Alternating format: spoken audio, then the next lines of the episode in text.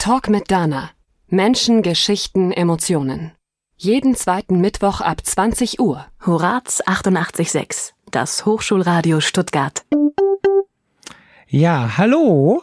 Heute in Folge 22 habe ich als Diva, bin ich manchmal, mir mal eine Diva eingeladen. Und das sagt sie nicht nur, sondern das ist auch ihr Titel, nämlich eine Autodiva kannte ich selber noch nicht. Aber erstmal schön, dass du da bist, Nicole. Ja, einen wunderschönen guten Abend, Dana. Ja, ich fange mal mit den krassen Stereotypen an. Frauen können nicht einparken und Männer können nicht. Oder irgendwie so gibt's ja diese blöden Geschichten. Und vorhin, wo du hier angekommen bist und du hast in einem Zug eingeparkt, zack, zack, in der Parklücke. Und das war der absolute Beweis, es geht. Ja, also ich meine, ich musste dich da nicht mehr lange überzeugen. Ne? Hat funktioniert. Und es war unbeobachtet. Ja, ich wusste nicht, dass du zuschaust. Ja, Nicole hat seit der Geburt kann ich ja jetzt nicht sagen. Also ein Bobbycar ist ja nicht. Mit drei. Mit drei schon. Mhm. Aber ein Bobbycar? Nee, habe ich, hab ich mir immer gewünscht, aber habe ich ah, nie bekommen. Die, die lauten Dinger. Nicole hat eine absolute Leidenschaft halt für Autos. Und das, das kommt aus einer ganz, ganz langen Geschichte. Wir haben ja, wie es bei jeder seiner üblich ist, ein Vorgespräch gehabt, damit ich mal ein paar Themen zusammensammle. Und wir haben vier Stunden gesessen und ich hörte irgendwie gar nicht auf. Und denke ich, wow, was mache ich jetzt äh, in 55 Minuten da draus? Das ist jetzt für alle, die draußen zuhören, echt spannend wird. Denn du hast Teslas über die Rennstrecke gejagt gesagt, Bilster Berg bist du fast daheim, kann man das so sagen? Ja, also ich habe ja ganz viele Herzen äh, ja. fürs Auto. Also ich habe natürlich, äh, habe ich ein Benzinherz, also das mhm. ist ganz, ganz klar. Aber ich habe genauso auch ein Elektroautoherz. Und da habe ich also immer die, mh, hm, bin immer so dazwischen, was, was habe ich eigentlich lieber? Also ich gebe gerne Gas mit einem ja. Verbrenner auf der Rennstrecke, wobei ein Elektroauto sicherlich auch Spaß macht.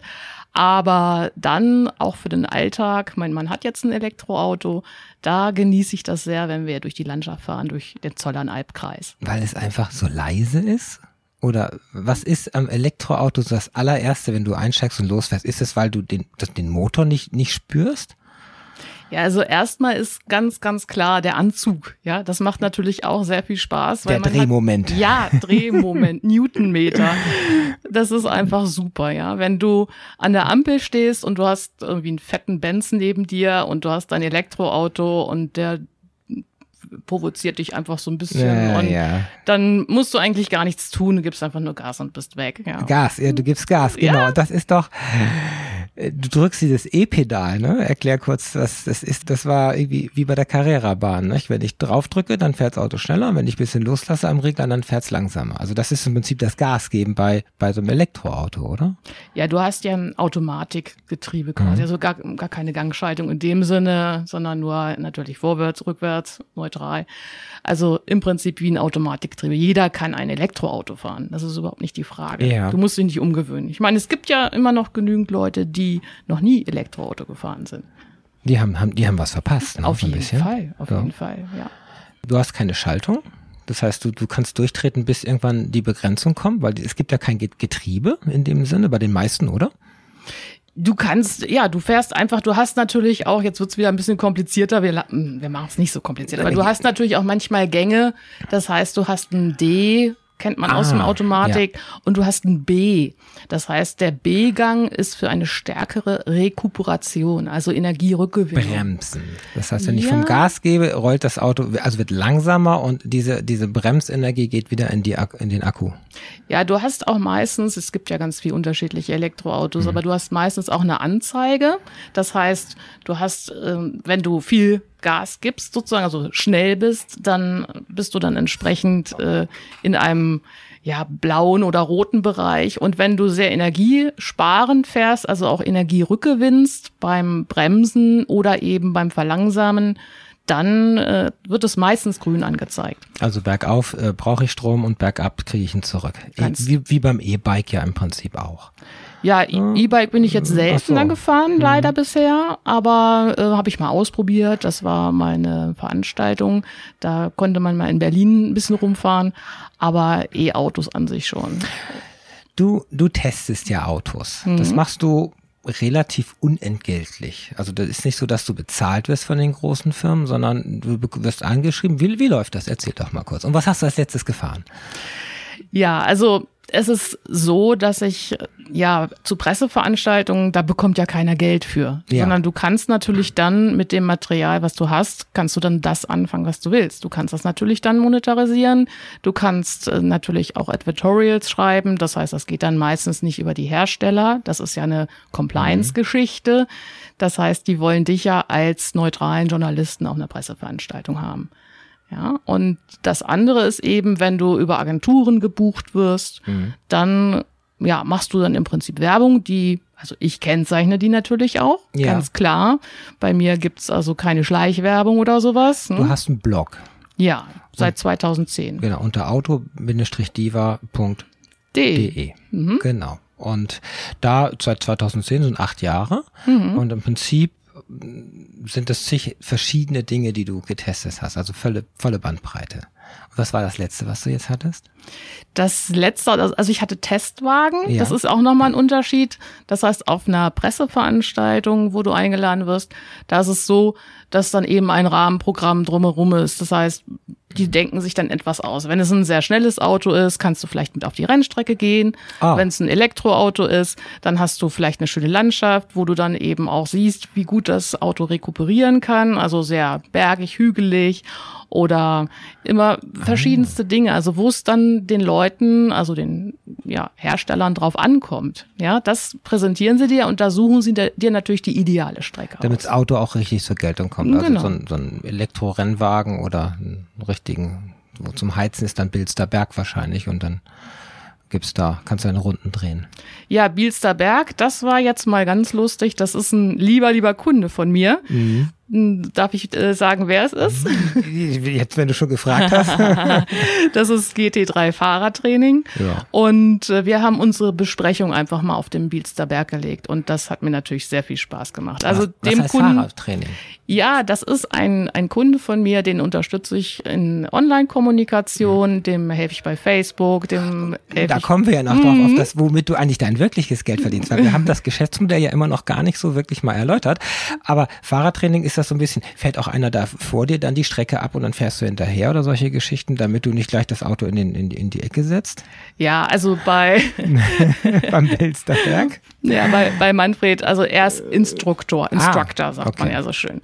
Und da kommt es drauf an, was du willst. Also er bietet Trackdays an und da kannst du dann ganz frei fahren. Da hast du, bringst du dein eigenes Fahrzeug mit oder du mietest eins. Mhm. Und es gibt natürlich auch dann geführte Fahrstrecken, also wo er dann entweder daneben sitzt oder wo er vorfährt. Also alles, was du willst, mhm. er coacht die Leute auf der Rennstrecke ich, ich kenne ja von Top Gear, wenn sie dann Prominente einladen und da müssen die immer ihre drei Minuten Track da auf diesem alten Flughafen fahren und heizen dann da äh, kräftig an den, an den Pollern vorbei.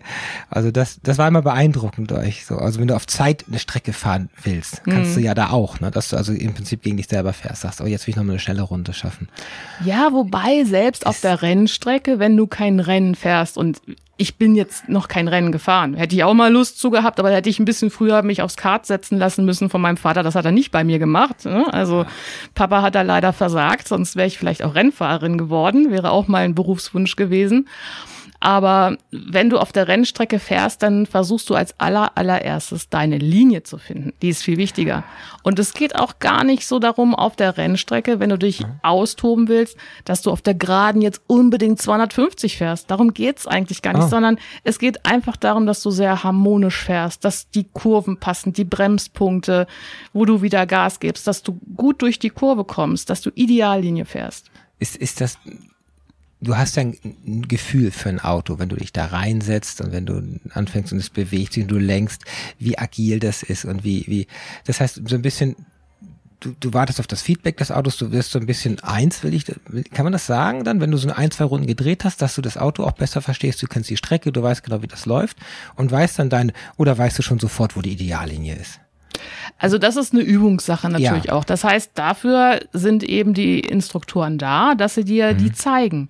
Es gibt an einigen Rennstrecken eben, wie zum Beispiel Bilsterberg kenne ich jetzt in- und auswendig, da kann ich mich äh, also einfach hinlegen, Augen zumachen und ich kann die Strecke in Gedanken fahren. Das ist sehr, sehr abgefahren. Da kenne ich wirklich jede Kurve, nicht mit Namen. Also Mausefalle ist natürlich bekannt, aber ich weiß genau, ah. wie ich diese Kurve anfahren muss. Und das muss dir einfach mindestens einmal, besser mehrmals gezeigt werden, damit du einfach ein Gefühl für die Strecke bekommst. Das heißt, du brauchst ein Gefühl für die Strecke und du brauchst auch ein Gefühl für das Auto. Und es gibt sogar auch Autos, die passen einfach nicht. Das ist auch ganz lustig, dass du sagst, oh, das Auto liegt mir. Ja? Ah. Oder das Auto liegt mir auch nicht so. Das hat vielleicht die Schaltpunkte nicht so passend zu meiner Fahrweise oder so. Ist mir auch schon mal aufgefallen, dass ich gesagt oh, den ziehe ich jetzt aber immer ein bisschen hoch. Also es ist noch gar nicht, wenn du einsteigst, so diese Haptik und, und wie, wie, wie das Interieur ist und wie, wie hakelig oder nicht hakelig die Schaltung ist, sondern wie agil und nachher wie, wie sich's verhält im, im, im Feinen. Du hast mir erzählt, du hast so ein bisschen, du spürst manchmal, ob ein Auto richtig tickt oder wie, wie es, wie es, ob es gut ist oder nicht so gut ist, ob was rasselt, klappert und was das sein könnte. So ein bisschen so ein Feeling hast du, so wie du gerade sagst. Ja, ich habe ja mal in der Werkstatt meines Vaters gearbeitet. Da kommen wir jetzt mal drauf. Ja. Genau. Also ich bin im Prinzip, habe ich mit 18,5 meinen Führerschein gemacht ja. und dann hat Papa mir einen äh, super uralten VW Käfer hingestellt und da bin ich dann über den Winter, bin ich Pizzataxi gefahren und hab's Autofahren gelernt. Ja? Pizzataxi. Ja. ja, wir sind ja eine Hochschule der Medien hier. Also ja. das ist auch so ein studentischer Job.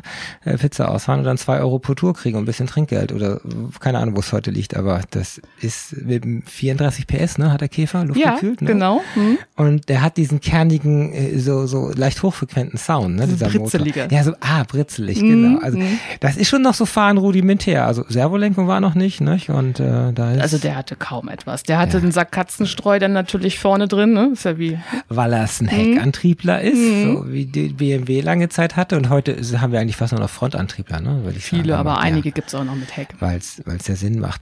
Und dann bist du, der Vater hat eine Werkstatt gehabt. Und da genau. hast du reingeschnuppert. Und dein erstes Auto war klar pur. Und dann hast du Leidenschaft entwickelt.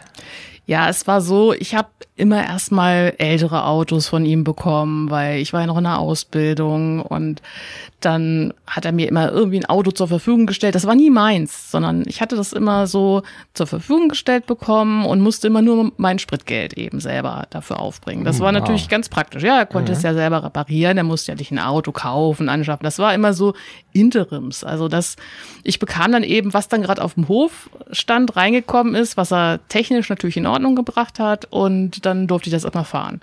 Und da waren viele Autos bei, die waren auch ziemlich vom Stadtverkehr zu so, wie sagt man so schön, also die waren so, ja. Die musst du erst frei fahren äh, ja, wieder genau. auf der Autobahn. ja, und die habe ich wirklich äh, frei gefahren. Das ist oh. wirklich so, dass die. Ist das, dass, dass irgendein so Ölklumpen sitzt oder irgendwo einfach verharzt ist und der will einfach nicht und da muss man den einfach mal brettern so richtig und dann macht es plopp und dann Er?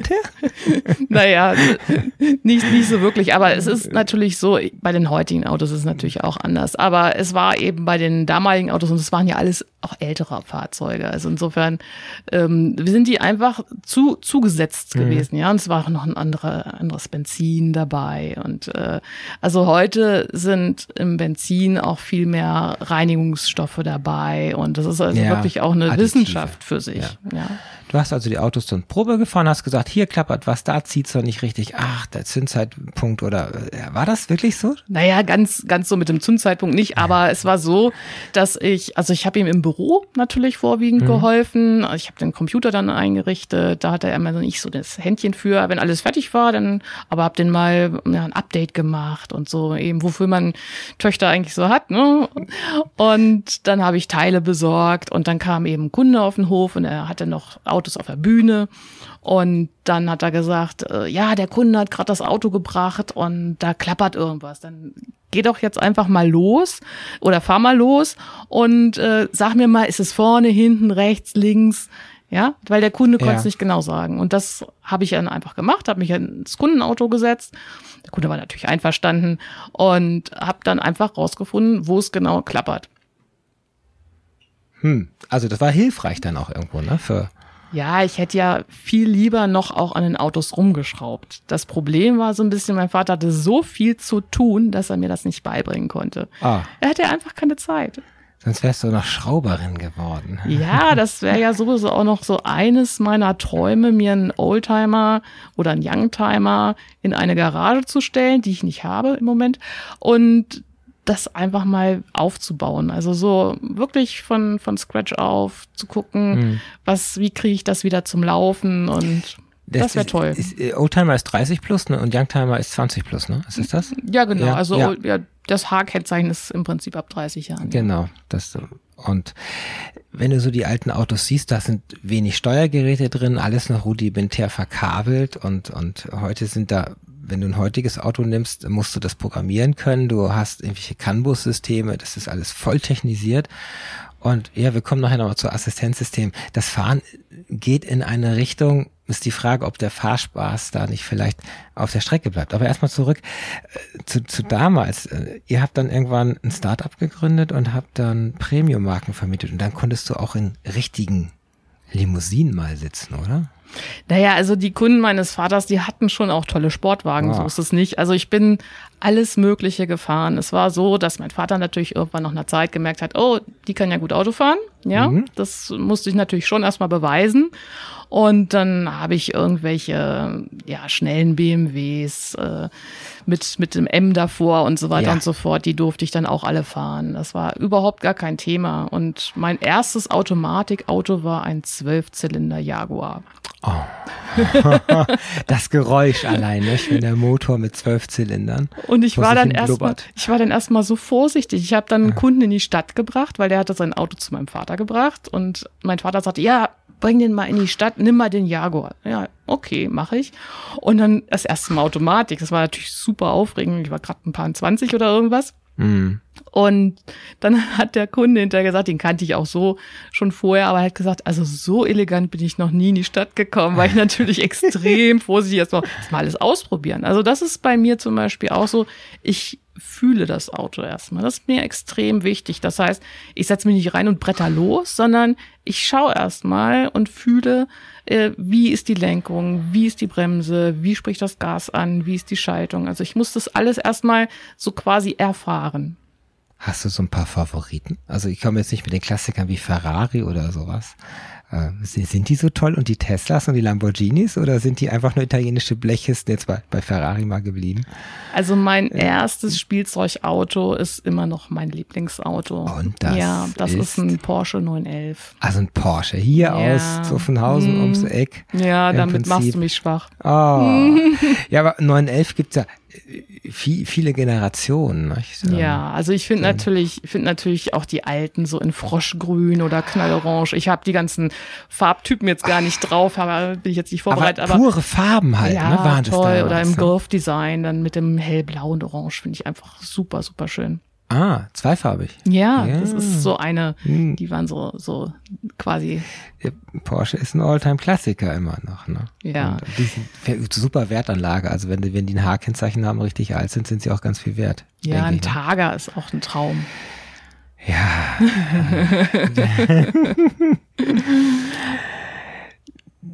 die Webseite ist das, also du hast dann, wir kommen, ha, du hast einen Lebenslauf zwischen der Werkstatt und den Probeauto-Geschichten und wo, wo du heute bist, da, da hast du ganz, ganz viele Stationen. Wir gucken, ähm, was wir da gleich noch draus machen. Ich möchte jetzt erstmal so ein bisschen von der Gegenwart noch mal ein paar Jahre so, so zurück. Du hast irgendwann ja mal beschlossen, ähm, 2010, dass du einfach bloggst.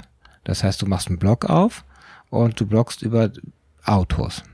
Ich habe mit Bloggen eigentlich schon 2007 angefangen. Ja. Das war ganz lustig, weil ich wollte die Technik ausprobieren, habe mir WordPress installiert und dachte mir, hm, wenn ich jetzt dieses Blog habe, dann muss ich auch irgendwie mal was reinschreiben. Sinnigen Inhalt. Ja, und dann war ich auf ganz vielen Events, Barcamps, Networking und habe darüber angefangen zu bloggen. Ah. Und daher hatte ich schon so ein bisschen die Marke quasi Blogger, ja, das war schon klar. Und dann kam es so per Zufall, weil ein Autoblogger, der konnte zu einem Presseevent, konnte der nicht kommen oder beziehungsweise war es schon. Und zwar muss man sagen, Daimler ist ein Vorreiter gewesen mhm. mit den Bloggern, mhm. Blogger Relations zu betreiben. Und das war ein Smart-Event, hm, ist ja der Daimler. Und dort konnte er nicht hinkommen. Und dann hatte er Ersatz gesucht und ja. dann habe ich das gehört und habe gefragt, oh, ist da vielleicht auch noch ein Platz frei? Und das war eigentlich der Start in die Autobloggerei und das war 2010. Und dann ging es also mit dem mit Eventblogs, das, das Smart Event und, und immer weitere Autothemen los. Ja, der Witz war eigentlich dabei, dass ich nie großartig gefragt habe. Ich bin nicht an die Hersteller rangegangen, habe gesagt, oh, ladet mich doch mal ein oder so, sondern das hat sich rumgesprochen. Es war schon ziemlich auffällig, dass eben eine Frau, genau. die dann eben alleine einen Blog betreibt. Es gibt natürlich Frauen, die bloggen irgendwo mit und oder machen das mal ein Jahr oder ja, aber, aber du so konsequent, ne? Ja, so. das, das elf Jahre im Prinzip, wenn du von 2007 das ja bis heute so nimmst und hast dich als Marke im Prinzip positioniert. Ja, ich glaube eben einfach auch, dass es nicht nur die Positionierung an sich ist. Also man kann ja auch viel vorgeben, ja. Man kann natürlich äh, lifestyleig, mhm. man kann Fashion, man kann Auto, man kann das alles vorgeben, aber man muss es auch wirklich im Herzen haben. Und diese Gespräche, wenn ich dann auf Presseveranstaltungen mal auch an irgendwelche Ingenieure rankomme. Das oh, ist immer mein Techies. Allerschönstes, wenn ja. ich mit denen ein bisschen fachsimpeln kann, wenn ich die ausfragen darf, wenn die vielleicht auch mal beim zweiten Gin Tonic ein bisschen mehr erzählen, was ich natürlich nie verraten werde, was die mir erzählt haben. Ja. Äh, und denen auch ein bisschen Feedback zu geben. Das macht also besonders viel Spaß. Das heißt also, wenn ich gerade auf einer Presseveranstaltung mit mhm. Probefahrt, also wo du das Auto wirklich mhm. ausprobieren kannst, wo du auf die Straße gehst oder Rennstrecke und dann kannst du dem Ingenieur einfach mal sagen, mm, ja, aber irgendwie jetzt auch die Schaltung oder sowas oder noch viel interessanter ist eigentlich das Entertainment-System. Also wie intuitiv ist das, wo sind welche Knöpfe, ah. wie möchtest du den Fahrmodi-Schalter, also willst du Eco, Normal oder Sport oder bei anderen oder laut, laut, laute Sport. okay. Ja, und da kannst du denen natürlich auch mal Feedback geben. Ja, weil die sehen es ja von ihrer technischen Seite und von ihren Lastenheften, was sie alles implementieren müssen irgendwie, weil sich sie irgendwie mal ausgedacht hat. Aber jetzt kommst du von der Praxis und, und, und spürst das Auto ganz anders, dann gibst ihnen ja ganz anderes Feedback. Ja, ist auf jeden Fall, denke ich mal, für beide Seiten spannend. Ja, mhm. also das, also die Begeisterung ist da. Jetzt habe ich mich immer gefragt, und das ist so ein bisschen vielleicht so die Influencer-Geschichte. Geld verdienen tust du definitiv nicht, weil du ja unabhängig sein möchtest. Also das ist nicht so wirklich total gekauft und jedes dritte Auto ist immer wieder von der gleichen Marke und es ist immer super gut und super toll, die Berichte. So ist es ja nicht. Ich habe einmal mal ein bisschen reingeguckt, sondern es ist, ist schon weit gestreut und der eine weiß auch vom anderen, dass du relativ neutral bist und relativ sachlich und objektiv. Nur und emotional bin ich nicht neutral, genau. das, das stimmt. Um, ja, wie gesagt, man kann es ein bisschen monetarisieren. Das heißt, ähm, was ich ja vorhin schon andeutete, mhm. man kann natürlich Advertorials ähm, dann entsprechend Aufträge bekommen, was sich ergibt, wie man das möchte. Ja, das kommt immer ganz drauf an. Aber es war mal 2012, war eigentlich mal so die Frage, will ich jetzt 100% Autodiva machen und gebe mein ganzes Freiberuflertum auf ja. und mache nur noch Autodiva? Oder ist es so, dass ich beides parallel mache und immer schaue, was ist jetzt angesagt, was macht mir mehr Spaß und was, ähm, ja, ist eigentlich so das Ding und natürlich muss man Geld verdienen. Also es geht ja nicht anders. Genau. Und ob das mit dem YouTube-Kanal oder ob du Influencerin, Mikroinfluencerin oder was du dir alles überlegt hast, das hören wir uns gleich nach der nächsten Musik mal an. So, jetzt sind wir wieder auf Sendung. Zurück bei Talk mit Dana. Kleiner Hand- und Platzwechsel, ja, cha-cha-cha. ja, wir haben ein wenig, äh, der Ton ist nicht so laut, wie er eigentlich sein sollte und deswegen haben wir eben mal gerade mal die Settings hier gewechselt und damit haben wir natürlich uns die Mikrofone komplett verschaltet. Das ist, wenn, wenn ich als Laien hier halt versuche, die Studiotechnik zu so in den Griff zu kriegen. Ah, du machst das aber sehr gut da. Ich bin schon ganz beeindruckt.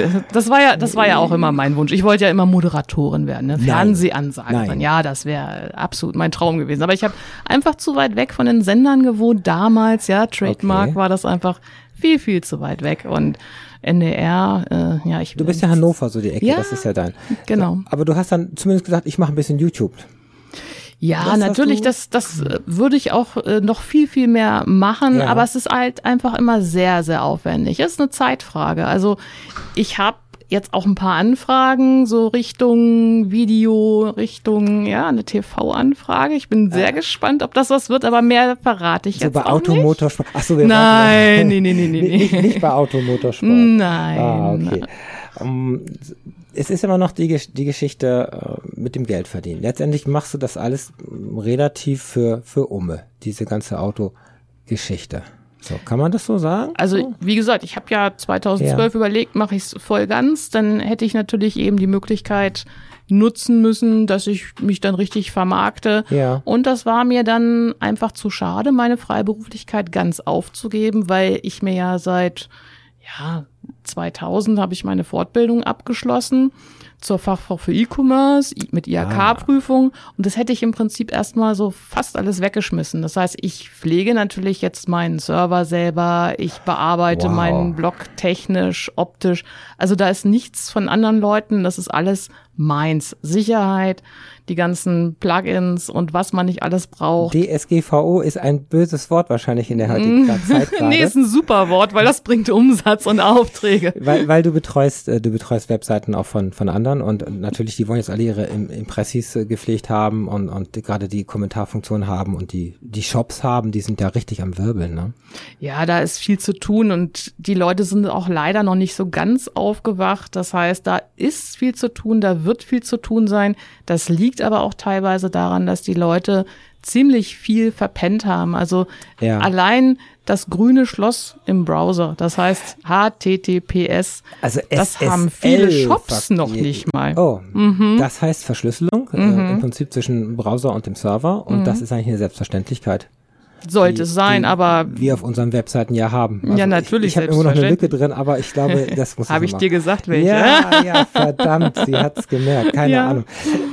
So, du bist sehr technikaffin, also das höre ich ja so raus, äh, eigener Server und, und du hast, erzähl doch mal kurz ein paar Schnipsel aus deinem beruflichen Werdegang. Das sieht, die Technik zieht sich ja schon so ein bisschen wie auch Werbung und Kommunikation, so wie so ein roter Faden, schon durch dein Berufsleben. Ja, im Prinzip habe ich im kaufmännischen Bereich mal angefangen. Das heißt also, da gab es auch das Internet so in der Form noch nicht. Und das Alter verraten wir jetzt. Hier nein, nicht, das ne? auf keinen Fall. Nein. ich habe schon sehr jung angefangen, ha.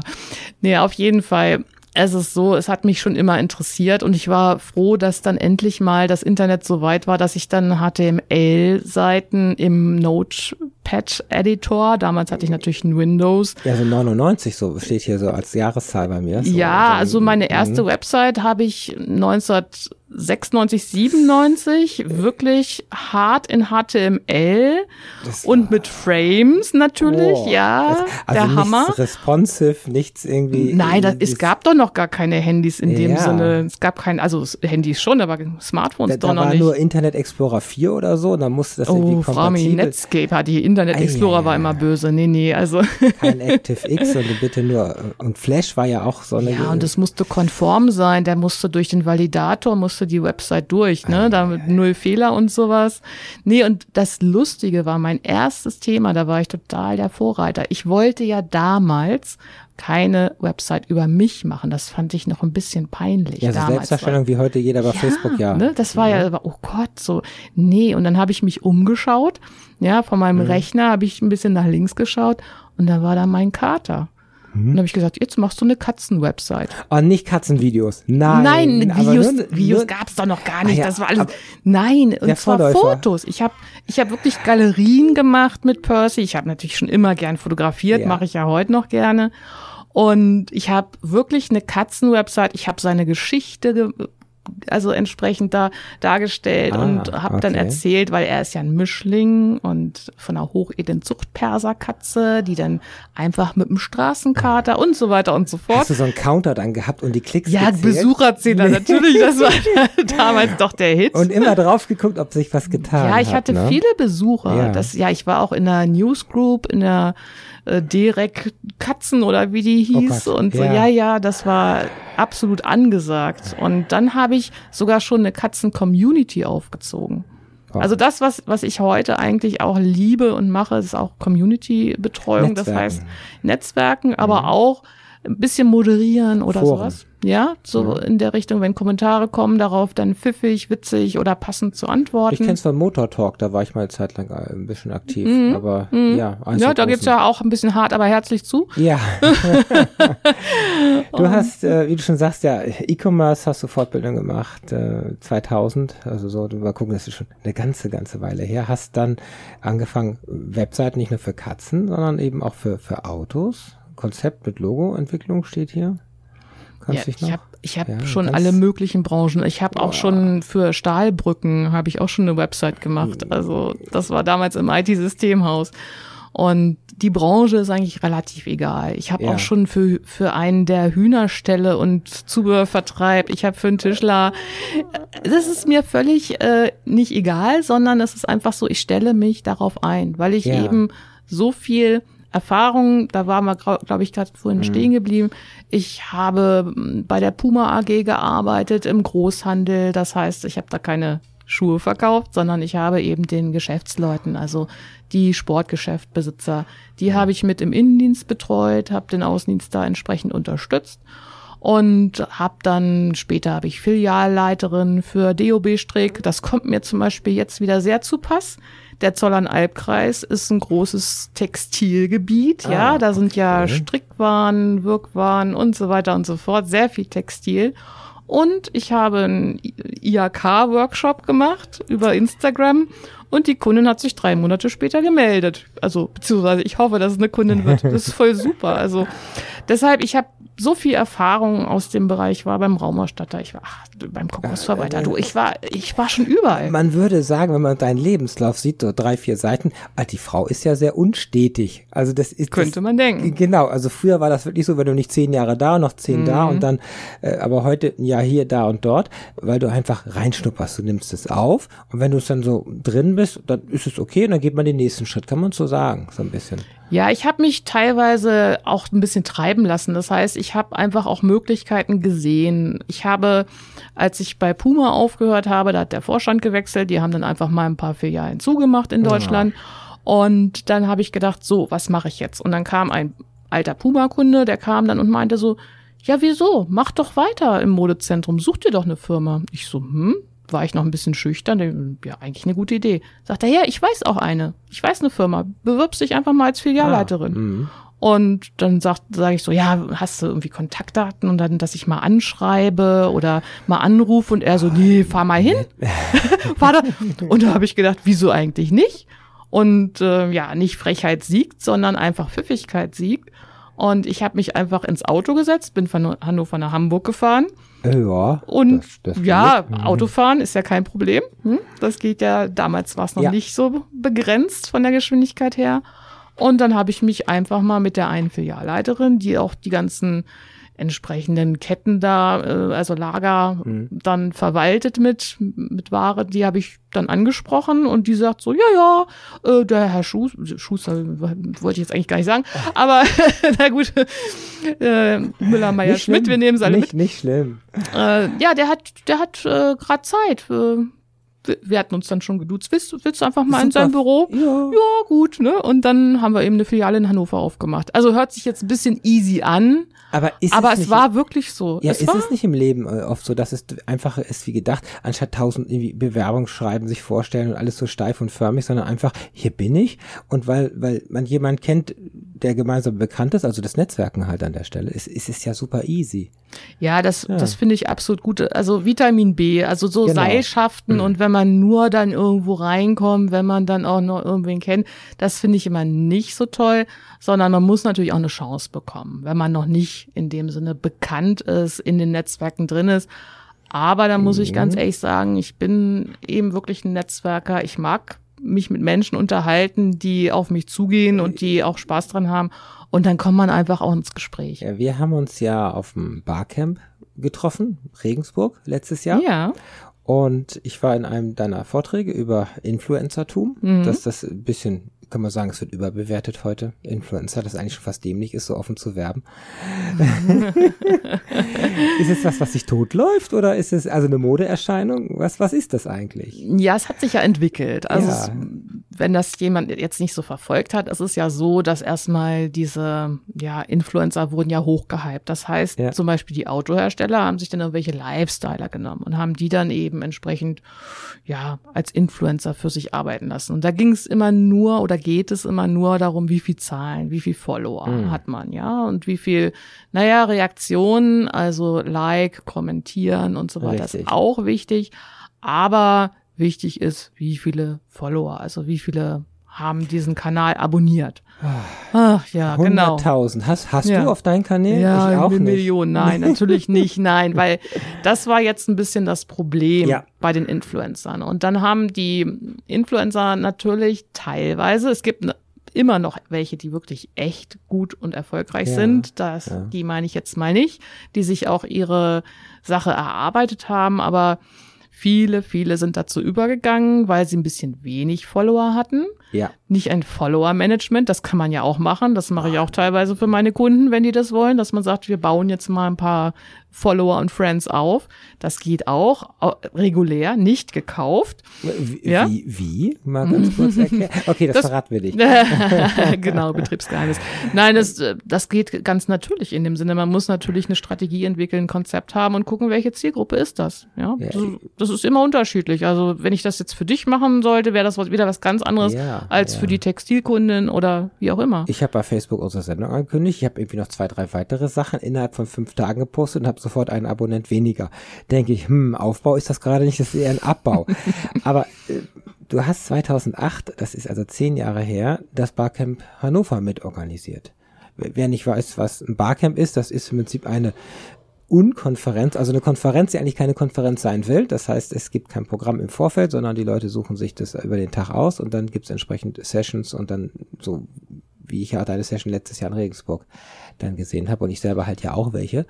Und da hast du dann Gefallen am Barcamp gefunden. Und das Barcampen ist ja Netzwerken, hat mit der Bar und mit Campen nichts zu tun, also es wird nicht gesoffen, an der Stelle noch nicht kampiert, sondern es ist im Prinzip einfach eine große Veranstaltung, wo sich 100 oder 200 Leute treffen einfach und die zu entweder System offen oder eben zu einem Thema. Ich war Montag bei einem, wo es eben um Diversity geht und da eben auch wirklich aus großen Firmen HR-Leute da sind und äh, wirklich drüber reden, wie wir, sind wir innovativer zum Beispiel, wenn wir Diversity in den Teams haben. Und das sind dann solche Sessions, wo dann diskutiert wird drüber einfach. Und deswegen Barcamps, ich habe zwei Dutzend, glaube ich, jetzt schon fast mitgemacht und du auch? Mehr bestimmt? Mehr, ach, ich weiß nicht, drei Dutzend, wenn es reicht. Da kriegst du ja ein, ein Riesennetzwerk letztendlich auch her. Und ansonsten ist es so, du hast im Prinzip eine Marke aufgebaut, kann man das sagen? Du bist die, die Marke in dem Autobereich jetzt. Und die Selbstständigkeit ist, dass du im ganzen Social-Media-Bereich und Kommunikationsbereich da im Prinzip dein Geld verdienst.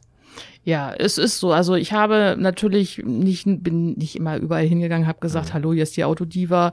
Das bietet sich natürlich an, weil es sehr einfach greifbar ist. Wenn ich sonst irgendwo hinkomme, dann habe ich eigentlich immer ja nicht so ein bestimmtes Label und da muss ich auch wirklich noch an meiner Marke ein bisschen an der Schärfung arbeiten. Also was mache ich? Da muss ich mir mal mhm. so zwei, drei Punkte, weil ich bin wirklich so ein 100 bis 1000 Sasser und mache eigentlich wirklich sehr viel und alles oder habe dann eben auch, wenn ich jetzt wirklich sowas mit Programmierung ja. richtig tief äh, hätte, dann hätte ich auch mein Netzwerk oder wenn ich was im Grafikbereich bräuchte, dann habe ich mein Netzwerk. Mhm. Aber für einen Kunden ist es letztlich dann auch aus einem Guss. Also ich bin wirklich so eine, so eine Ein-Mann-Agentur, wenn man so will.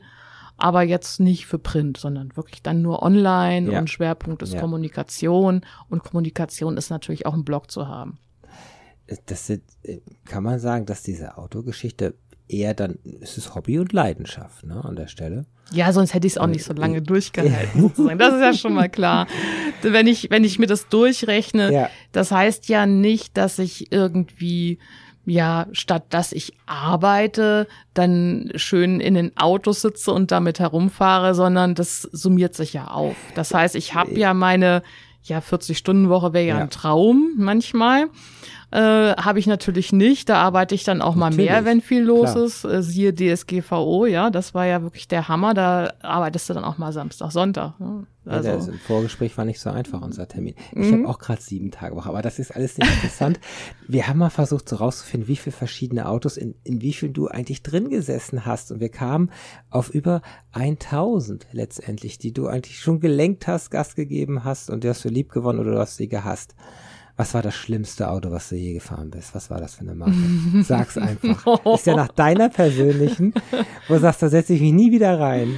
Also ich finde eine Ente ja. oder ein Trabant? Nee, ich finde ja ganz, ganz schlimm Panda. Ein Fiat Panda oh. ist für mich so und von der Optik her leider auch schon wieder Fiat. Oh, okay, ist gut. es der Multipler, den finde ja, ich von der grausam. Optik her so der grausam, ist, ganz, ja. Ganz grausam wenn du schon so lange dabei bist und du guckst jetzt mal ein bisschen in die Zukunft der Automobile. Heute gibt's ja diese teilautonomen Geschichten. Das Ding lenkt schon so ein bisschen selber, hält die Spur, hat Kameras drin. Das bist du ja auch schon gefahren, sicherlich. Ne? So. Ja gut, ich habe ja auch schon in ja, Versuchsträgern, die so einen Schritt ah. weiter waren. Da gab's Presseveranstaltungen Richtung BMW, Audi war das. Mhm. Und bei dem einen, das, das gibt es übrigens auch auf meinem Blog, da gibt es ein Video dann auch dabei, da ist dann fast wie beim Tesla, da ist ja auch so wie so ein riesen iPad, ja, da hatten ja, wir da noch ja. einen, einen, Rechner dann in der Mitte ähm, und konnten uns wirklich anschauen, also wir Journalisten konnten uns anschauen, wie das Auto die Gegenstände am Rande der Strecke, also Bäume waren dann so ja. Rechtecke und die Straße an sich, wie es das überhaupt erkennt. Das war schon mal sehr, sehr spannend, ja. Also es klassifiziert wahrscheinlich so ein bisschen, was ist das und komme ich daran noch gut vorbei, so irgendwie? Ja, das ist ja auch eine Kombination aus. Das heißt, ja.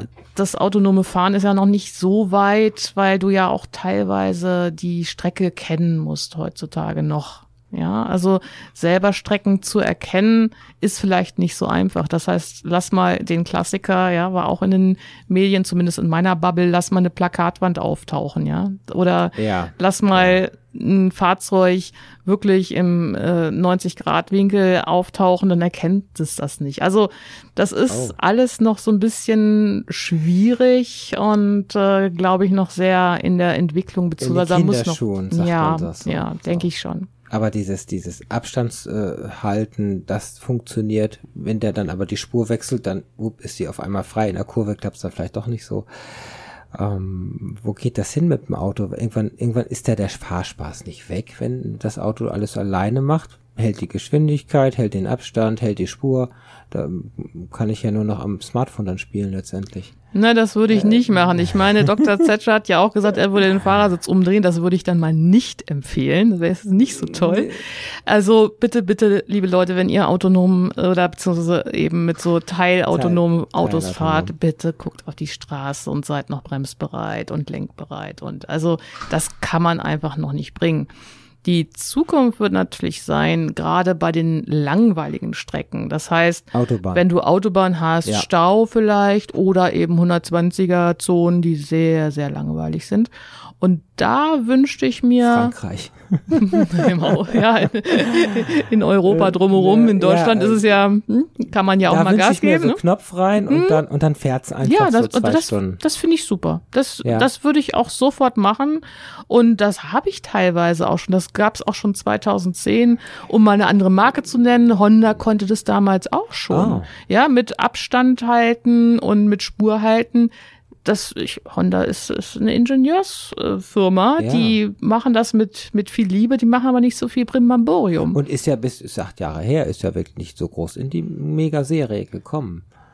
Na, die haben das ja immer weiterentwickelt. Ja. Das ist ja in, den, in den äh, Hondas ja drin entsprechend. Ist es so? Ich, ich denke, irgendwo brauchst du eine Killer-Applikation. Und ist die Killer-Applikation nicht vielleicht die LKW-Geschichte? Dass also die Fahrer müssen alle vier, viereinhalb Stunden eine Pause machen, letztendlich. Und äh, wenn ich jetzt eine autonome Geschichte habe, so ein Amazon-LKW, der kommt von Flensburg bis München, kann der ja an einem durchfahren, ne? völlig autonom. Naja, also ich kenne natürlich auch ein paar Trucker-Blogger und Lkw-Fahrerinnen. Ja. Und wenn du dich mit denen unterhalten würdest, da würden sie dann schon dir aufs Dach steigen, ja, aufs LKW aussteigen, wenn du sagst, die sollen keine Pause mehr machen. Natürlich brauchen die auch eine Pause. Das also gar, da ist gar kein ne? Fahrer mehr an Bord. Der, der schläft die ganze Zeit, der muss nur abladen.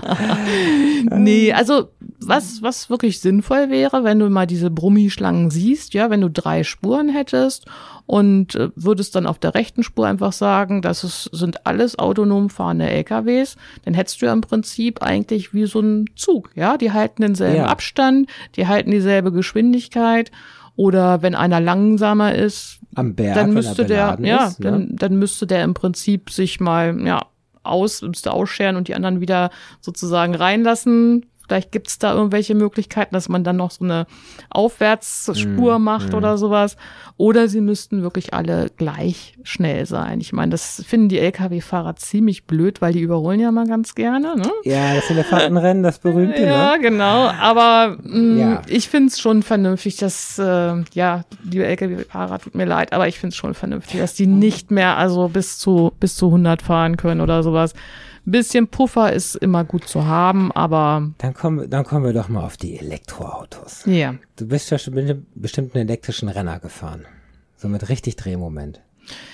Ja. Also, für mich ist das immer der Tesla. Ist, ist, ja. Wird der überbewertet? Ist, oder ist er wirklich so toll?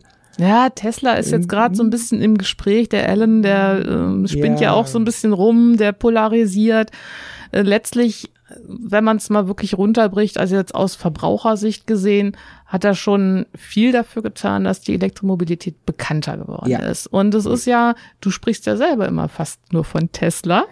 Ja, fällt ja auf. Ich könnte auch vom Zoe sprechen, ja. weil der steht auf meiner Liste dieses, hm. dieses Jahr, denn ich möchte auch den Einstieg wagen. Ich ja, habe eine mal. große Solaranlage auf dem Dach und ich, ich erhoffe mir einfach, ich kann mein Auto daheim selber betanken mit meinem Strom, den ich im Prinzip kostenlos habe. Nicht ganz, weil ich kann ihn ja nicht verkaufen, hm. ähm, aber er ist wesentlich billiger als an der Ladesäule natürlich. Und dann tanke ich in zwei bis vier Stunden mein Auto voll und dann fährt es angeblich 300 Kilometer damit weit. So die Versprechung. Und das werde ich mir dieses Jahr antun und gucken, ob das klappt. Und Sommers wie Winters. Also ich möchte im Sommer die Klimaanlage auch am haben und im Winter möchte ich die Heizung anhaben und möchte auch keine 50 Kilometer verlieren dadurch. Ja. Ähm. ja, das wirst du mit, mit Zoe schon, schon schaffen, denke ich mal. Wenn du jetzt einen anderen kleinen genommen hättest, so ein Mitsubishi oder Citroën. Zoe ist von Renault. Ja, ja, genau. Und wenn du jetzt die anderen kleinen genommen hättest, dann wäre es ein bisschen schwierig geworden, glaube ich, bei den Strecken, was du mir erzählt hast, die du dann bewältigen ja, musst. Also und dann im Winter und dann, also wir haben es auch bei E-Auto-Rallye, haben wir es mal ja, getestet, ja. E-Auto-Rallye. Und das war noch ein umgebautes. Das heißt, es war gar kein Standard-E-Auto, sondern umgebaut. Mhm. Das war übrigens auch ein Smart, ja. Das äh, hat dem Daimler, glaube ich, nicht so gut gefallen. Das Smart war so ein Bowser. Als Rallye-Auto? Nicht als Rallye-Auto. Nein, nein. E-Auto-Rallye heißt ja Gleichmäßigkeitsfahren. Ich mit mir, Aufgaben. So. Und ja, und du musst natürlich auch die Reichweite dann ja, berücksichtigen. Smart hat nicht viel, 80 bis 100, glaube ich, sind's, ne? Ja, ich weiß, das war ja ein Umbau, es war kein Klassiker. Okay. Ich weiß es, ehrlich gesagt, es ist so lange her, es war auch so um 2010, 2011. Ach, da war die Batterie noch nicht leistungsfähig. Ja, die, die, haben alles getan. Du konntest sogar auch mhm. noch ein bisschen per Hand irgendwas einstellen, so fast wie am Computer noch ein bisschen was konfigurieren. Und es war wirklich sehr, sehr spannend, weil wir mussten einen Berg hoch ja, und hatten schon total wenig Reichweite und mussten nur hoch. Dann konnten wir, wenn wir am quasi höchsten Punkt mhm. gewesen wären, dann konnten wir wieder runterfahren und hätten die ganze Reichweite wieder zurückgewonnen. Wir waren quasi ganz oben, waren wir ganz leer. Und es funktioniert. Es funktioniert wirklich. Also das war aber sehr cool. spannend, weil es hätte beinahe nicht geklappt. Im Rückwärtsgang wieder rückwärts runter. Oder also, so, ja. Also das größte Problem ist momentan bei der E-Mobilität im Prinzip die Reichweite. So, so sehe ich das nach der Recherche. Aus Verbrauchersicht ist es vorwiegend die Reichweite. Es gibt natürlich auch noch andere Probleme. Es geht natürlich um die Umwelt oder auch um die Ladesäulen. Das ja, die heißt, die sind ja, die sind ja immer vollgeparkt mit äh, Verbrennerfahrzeugen. Ja, ich seitdem mein Mann ein Elektroauto hat und wir dann zusammen mit dem unterwegs sind, ich leide immer mit ihm und äh, wir sind dann, ich, wir sprechen die Leute auch wirklich der, mittlerweile ganz freundlich. Es bringt nämlich mehr. Sprechen wir die Leute an und weisen sie darauf hin. Und ich glaube so manche tun so, als ob sie erwischt worden wären. Manche äh, sagen, ach, das haben wir ja gar nicht gesehen, aber jetzt wissen wir es. Naja, also man kann da einfach nur missionieren. Und das tue ich im Prinzip seit 2010. Das war meine erste E-Auto-Rallye. Und äh, immer, wenn es um E-Autos geht und die Leute stellen Fragen, dann beantworte ich die auch gerne. Also die, ja, die, die Zukunft sieht ja schon rosig aus, weil die Batterien werden leistungsfähiger bei nur wenig Gewichtszunahme. Also man packt sie nicht in Rundzellen, sondern flach und solche Geschichten, was ich gelesen habe. Das heißt, nächstes, übernächstes Jahr kommen ja die Autos raus, die 400, die 500, die 600, wie auch ein Tesla mit 100 kW Batterie, aber jetzt mit 60 oder so beim normalen Auto, ich das schaffe. Ne? Das heißt, damit kann ich schon mittlere Strecken auch fahren. Das ist ja eine Preisfrage. Ich meine, so ein ja. Tesla, der bezahlt sich 70, nicht so 80, leicht aus der Portokasse. Ja. ja, da musst du ja schon doch ein bisschen was mhm. anlegen, das Sparschwein aufklopfen. Und äh, es ist ja einfach so, der Preis liegt eben an der Batterie. Und dann hat der Verbraucher natürlich auch Angst, ja, wie lange hält denn die Batterie? Ja, ja. was habe ich für ein Batteriemanagement, Wärmeentwicklung mm. und so weiter mm. und so fort. Das ist auch noch so ein Risikofaktor eigentlich, dass man gar nicht genau weiß, wie gut sind die Zellen, wie ist das Management, wie mm, ja, bei, bei also Frost verliere ich Ladung. Das ist, ich sehe es ja an Handys oder an irgendwelchen batteriebetriebenen Gartengeräten. Das geht ein, zwei, drei Jahre gut und irgendwann mhm. sind die einfach hin. Oder iPhone, ja, da e haben sie den e Tausch ja, jetzt angeboten. Ne? Ja. Ich werde das, ich werde mein iPhone auch noch tauschen. Und ich werde ein Auto äh, das die Batterie viel mehr. Hm. oder werde die Batterie eben mieten und, hm. und, dann gibt man die Batterie zurück, sonst hat man ja einen Totalschaden. Wenn das Auto nur noch die Hälfte äh, Reichweite hat nach drei Jahren, dann kriege ich es auch gar nicht mehr verkauft. Hm. Also ich glaube, das größte Problem ist, naja, wenn das Auto leer ist, fahre ich zur Tanke, dann dauert es fünf, sechs Minuten und dann ist es vollgetankt mit Sprit. So, wenn das Auto leer ist mit dem Akku, dann kann ich den nicht rausziehen und einen anderen einbauen, sondern ich muss dann da zwei bis vier Stunden stehen, je nach Ladesäule. Dann habe ich Ladesäulen, die haben Kabel dran, andere, die haben kein Kabel dran, dann muss ich noch ein Kabel im Kofferraum mitführen. Das also, musst du sowieso immer. Äh, ja, und das sind so Dinge. Gewöhn dich dran. Ja, Dinge, die einfach äh, das Leben leicht wenn ich was ersetzen möchte, muss mhm. die Usability normalerweise die gleiche sein, mit ein paar Einschränkungen. Deswegen sage ich mal Stichwort Wasserstoff. Mhm. Im Prinzip suche ich mir eine der 30 Wasserstofftankstellen oder was es in Deutschland gibt und dann tanke ich da mein Auto wieder voll in ein paar Minuten und dann kann ich wieder fahren. Aber das ist auch nicht der richtige Weg, weil da wird die Energie dann an Bord umgewandelt und das ist eine riesen technische komplizierte Geschichte. Ja, ich habe auch ähm, früher, ich bin schon 2010, das war wirklich so das Jahr, wo ich viele mhm. E-Auto-Rallyes gefahren bin. Da habe ich den Honda Fuel Cell, den F, äh, FCX Clarity bin ich gefahren. Mhm. Da gab's zwei in Europa, ja. Die waren ungefähr eine Million Euro wert pro Auto. Also nasse ja? Hände gehabt beim Lenken? Nee, ich habe noch einen Unfall äh, verhindert in den Bergen ja. an, an der 34. Kurve. Ja, wirklich, da kam dann irgendwie so ein Verbrenner entgegen, der wow. eigentlich nicht zur Rallye gehörte ja. und dann bin ich noch stehen geblieben oder ein bisschen zurückgewichen und habe wirklich den Unfall verhindert. Äh, auch das passiert auf E-Auto-Rallyes. Wasserstoff, naja gut, es klingt immer so gefährlich. Wumm, Peng, also mhm. wärst du gar nicht hier heute vielleicht sogar, wenn das richtig war, was passiert wäre. Naja, die sind ja, ja auch abgesichert. Also die Knallgasprobe aus dem Chemieunterricht kannst du mal vergessen. Ja, die, die, die kennen wir alle. Also ich halte mal so fest, was auf uns zukommt. Das wird, das wird noch spannend. Mhm. Also gerade das Elektroauto, mhm. das, das gibt der Diesel wird ja auch gerade noch mal neu erfunden, wie man so Muss, hört. Ja. Äh, vielleicht wird er sauberer oder wollen wir es hoffen. Packen es die Ingenieure endlich und äh, gerade hier Stuttgart mit Feinstaubalarmle, das ja alle paar Wochen ist, aber trotzdem nichts passiert. Ist ja nur freiwilliges Fahrverbot. Es gibt ja noch kein echtes. Und ob die Dieselautos wirklich äh, so schlimm sind, wenn die alle nicht mehr fahren. Wir haben noch Busse, wir haben LKWs und das ist, kommt ja auch noch dazu. Und das umzubauen auf Elektro, ich bezweifle es erstmal. also ich wünsche es mir für Busse. Gerade ja. Busse, also Busse könnte man auch mit Wasserstoff betreiben, weil die haben ja ihre festen Routen, die könnten eine Tankstelle haben und gut wäre. Auf was für ein Auto ja? freust du dich als nächstes? Ah, was für ein Auto, was für ein Auto. Ja, im Moment habe ich gar, oh, hast gar hast muss man überlegen. wir, haben noch, wir haben noch drei Minuten. Dann ist die Sendung ich um. fahre gleich nach äh, in die Richtung Hannover mit meinem Mini mal wieder. Der muss auch nee. mal wieder bewegt werden. Das ist nicht der Mini, den wir abgebildet haben im Blog hier. Der hat nämlich so rote Verzierungen und sieht tiefer gelegt aus. Den du jetzt fährst, sieht eher normal aus. Ja, das ist ein 2005er Baujahr. Ja, das ist okay.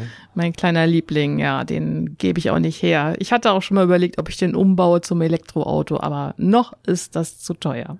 Nein, also ich, ich denke, es macht keinen Sinn, auch normale Autos zu Elektro umzubauen, sondern ich glaube, da muss der, der ganze Querträger und das muss, das ganze Auto muss von Grund auf für Elektro ja neu konstruiert werden, ist meine Meinung. Ich brauche die Getriebestränge nicht, der Unterboden ist für die, die Batterie und und und. Aber wir wollen jetzt nicht es, die Technik. Es, es gibt, es gibt Umbauten, ja. Es gibt ah. der erste E-Mini, der auch auf der Silvretta 2011, glaube ich, oder 12 ah. mitgefahren ist. Das okay. war auch ein Umbau. Da war zwar die Haube noch ein bisschen zu weit nach vorne, da waren die Spaltmaße nicht so optimal, aber hey, ja.